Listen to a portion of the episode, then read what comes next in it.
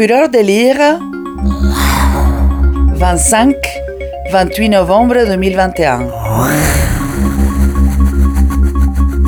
En collaboration avec le Cercle de la librairie et de l'édition Genève.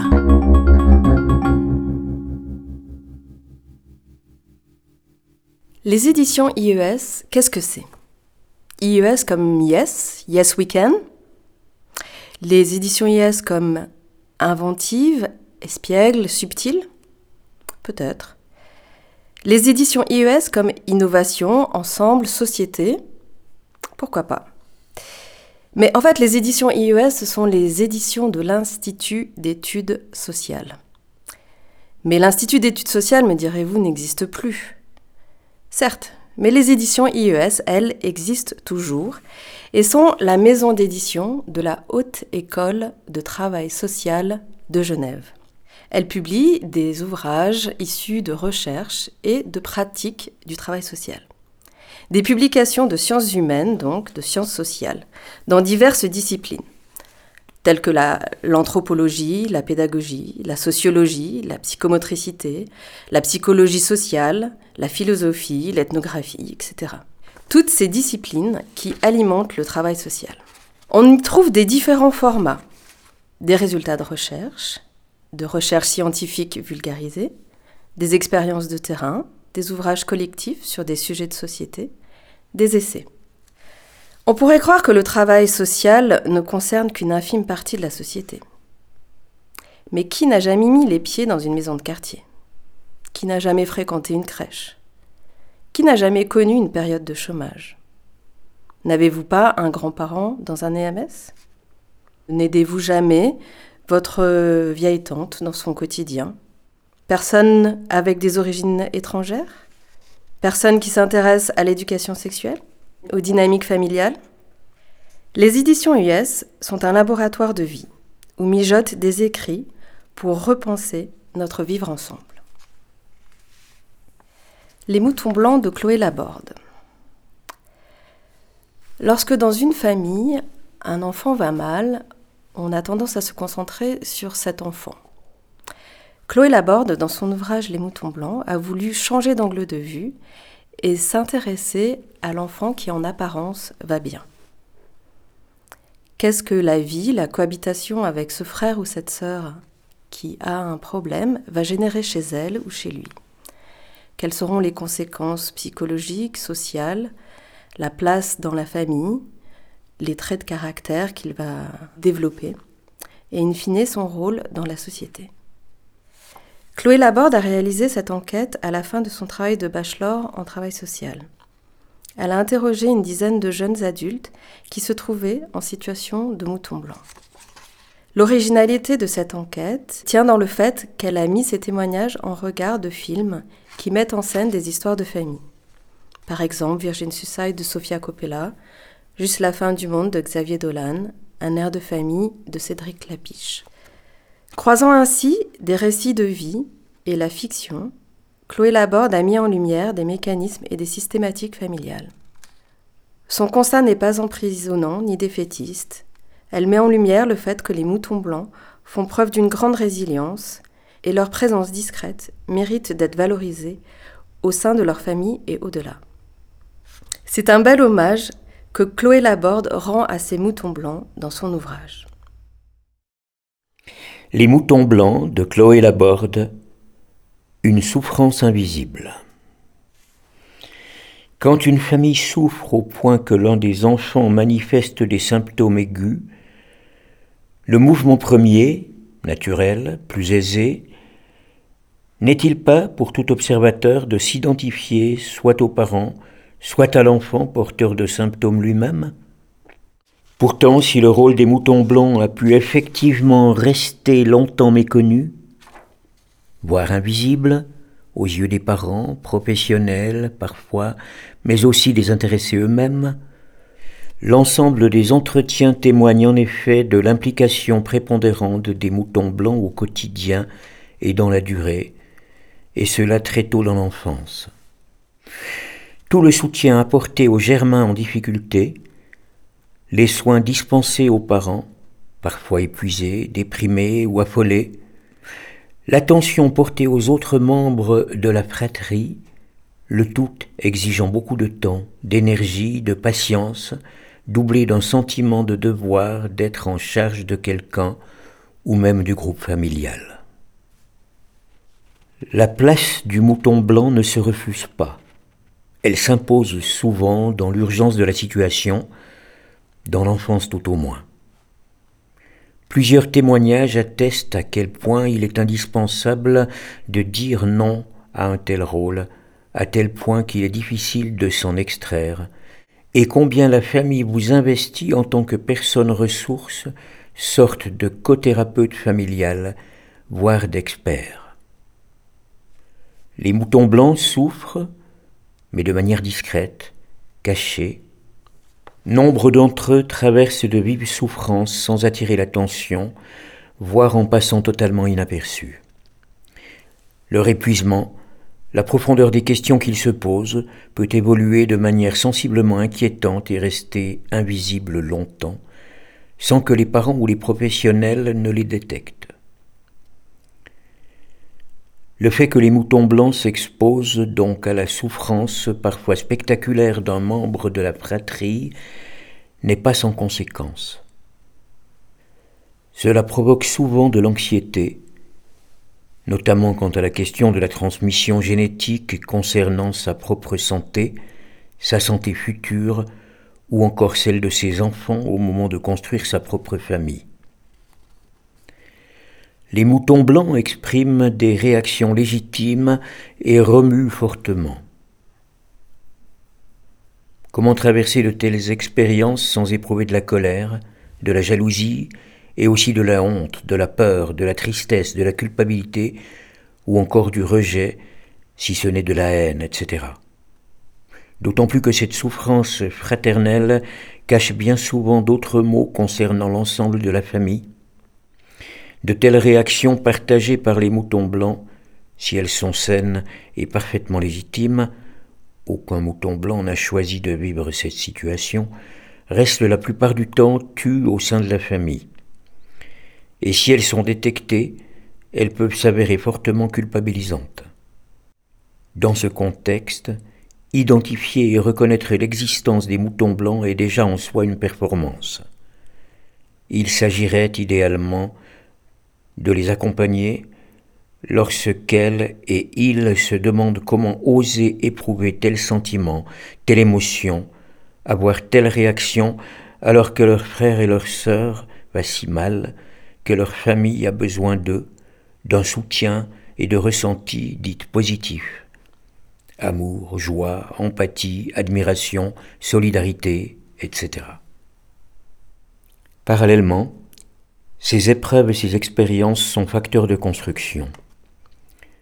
Nombre de ces jeunes moutons blancs, ayant forgé leur parcours, n'échangeraient ni leur vie ni les moments douloureux qu'ils ont traversés et choisissent au contraire de transmettre leur histoire de manière positive.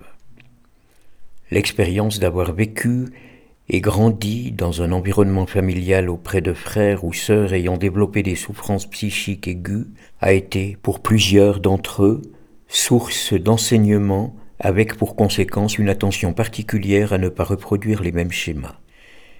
Et si l'on note que parmi les huit moutons blancs rencontrés, seuls deux exercent une profession ou une formation hors du domaine des soins ou du social, on peut se demander s'il s'agit là d'un simple hasard d'échantillon ou si leur vécu familial les a orientés vers la relation d'aide.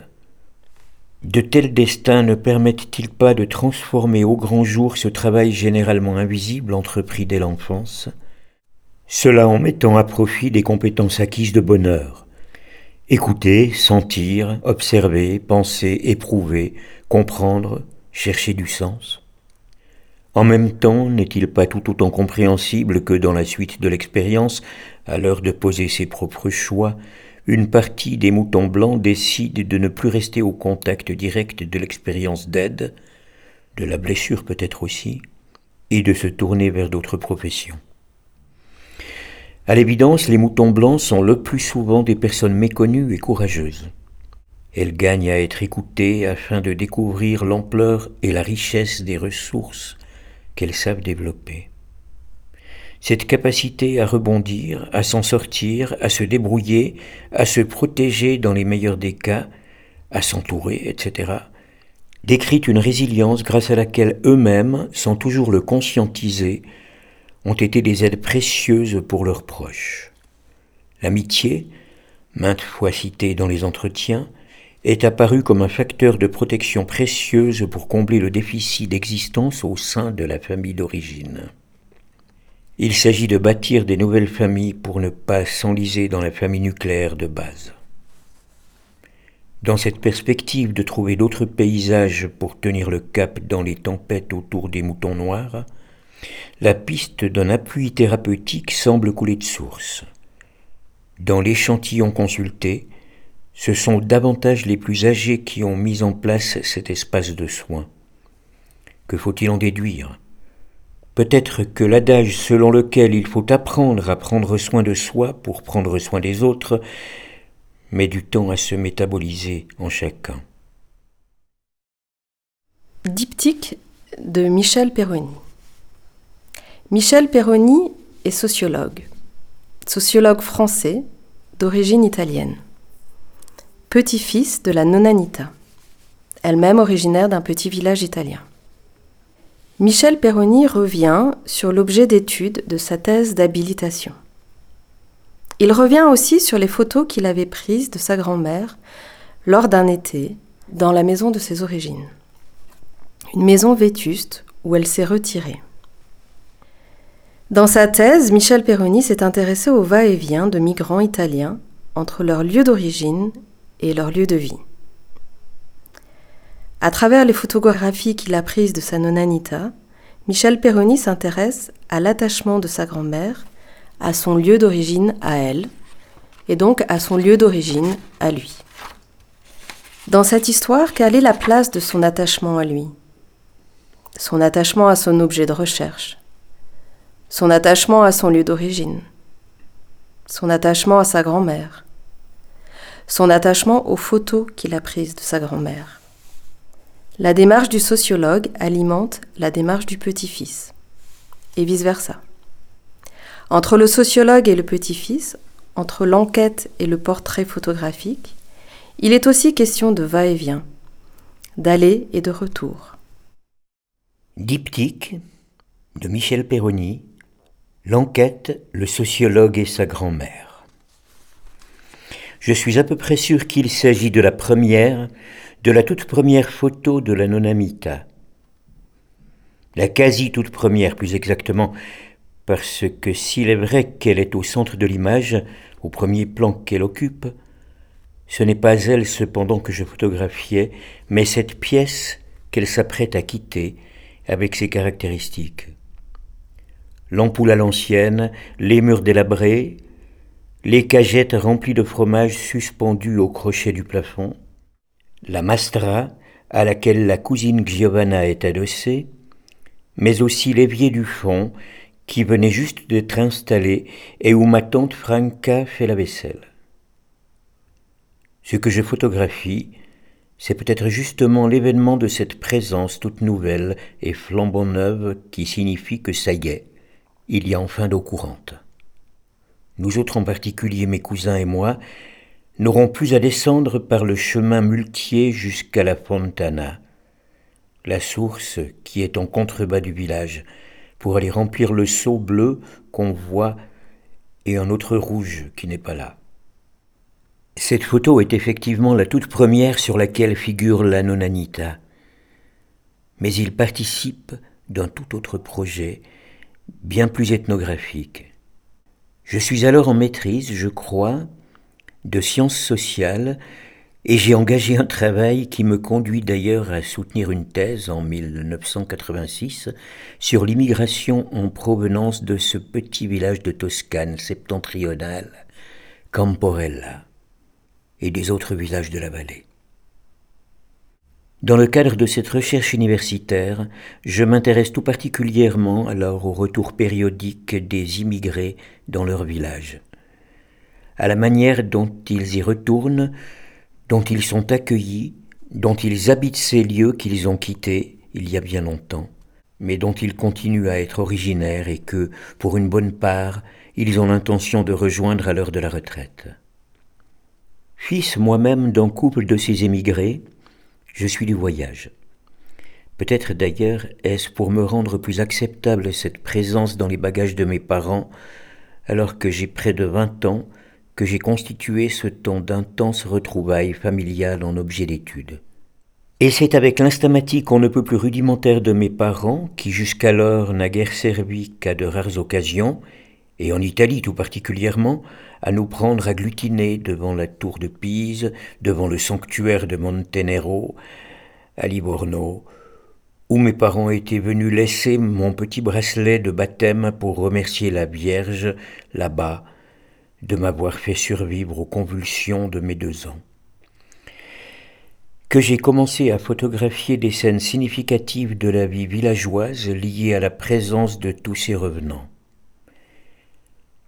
Les veillées du mois d'août sur la placette, celle que mon père appelait il Parlamento, le Parlement, la venue du colporteur et de son mulet chargé de lingerie, gratifiant le village de deux visites pour ce seul mois, soit autant que tout le reste de l'année, mais aussi la configuration des lieux, la physionomie du paysage, les champs en terrasse et plus précisément leur état d'abandon. L'état d'abandon aussi des maisons du village, alors à peu près général, et le contraste que constituaient les premiers à avoir été retrouvés par ceux des émigrés qui étaient les plus proches de la retraite et d'un retour partiel. Je me souviens avoir fait des photos de la petite église, la Madonna del Canale, logée en plein cœur de la forêt, au bord du ruisseau, où il ne manquait pas une messe, ce qui passait toute l'année sans avoir mis les pieds dans une église française. Et puis le mode de vie, le nôtre par exemple. Nous qui, le temps du mois d'août, recomposions quelque chose comme une famille élargie, du fait de la contrainte exercée par la grande maison passablement délabrée qui nous accueillait sur deux étages et sa terrasse. Mon père, ma mère et moi, mon oncle, ma tante et mes deux cousins, plus bien sûr la nonanita, que nous rejoignions, elle qui, après avoir vécu de longues années avec nous en France, avait voulu revivre là et qui, comme elle le disait volontiers, tenait ainsi la maison toute prête pour quand nous arrivions. Cette maison, justement, il s'agissait bien d'en photographier la vétusté, et cette photo en particulier avait très certainement dû être prise pour être mise en vis-à-vis d'une photo de cuisine ou de séjour du HLM stéphanois que nous habitions alors. En vis-à-vis du beau, du propre, du formica, des bibelots, la tour de Pise en stuc, la boule en verre à faire neiger sur le sanctuaire de Montenero. Fureur de lire 2021 Un festival littéraire de la ville de Genève. Organisé par la Maison Rousseau et Littérature.